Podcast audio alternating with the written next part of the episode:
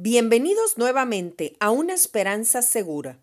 Esta semana reflexionaremos acerca del poder de la esperanza para darnos un enfoque adecuado que nos permita desarrollar una visión para nuestras vidas y que a medida que avancemos en esa esperanza que proviene de la fuente verdadera, nos dará cada vez una mayor claridad para avanzar en el sentido correcto. La esperanza nos dará fuerzas para soltar lo que ya no funciona, para dejar atrás aquello que nos ha detenido. Nos llevará a adoptar nuevos y mejores hábitos, a creer nuevamente en nosotros mismos. Nos instilará un ánimo renovado porque visualizamos un futuro mejor, de esfuerzo pero brillante. Las personas que aprenden a hacer de la esperanza un hábito constante son personas sanas, personas alegres, personas estables, pues no viven en un carrusel emocional a expensas de las circunstancias. Tienen relaciones más fructíferas y son personas cerca de las cuales todos quisiéramos estar. Recuerdo en mi temprana juventud, cuando me diagnosticaron una grave enfermedad por la cual me desahuciaron, dándome apenas seis meses de vida, cómo era un triunfo poder comer, levantarme, hacer las actividades más básicas como cepillarme los dientes. Las consultas, análisis y procedimientos eran interminables pasaba de un especialista a otro.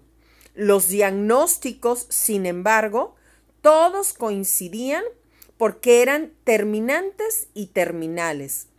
La enfermedad avanzaba y era sumamente dolorosa y paralizante. Por esa época adopté un hábito que me llenaba de esperanza.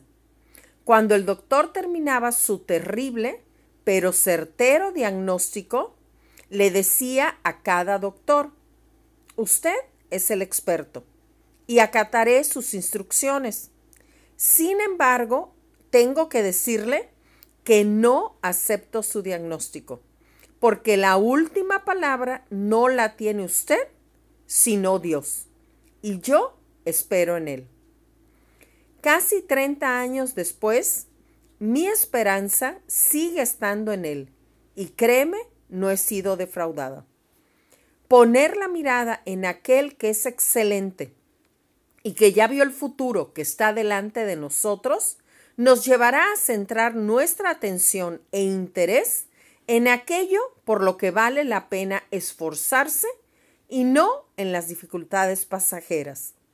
Como verás, la esperanza no es algo ligero, es la sustancia misma de la fe y la que nos lleva a alcanzar nuestro máximo potencial para ser mejores cada día. Te espero el próximo lunes y todos los lunes para iniciar juntos cada semana como una semana llena de esperanza. Y recuerda, la esperanza segura es la que habita en el corazón de los valientes.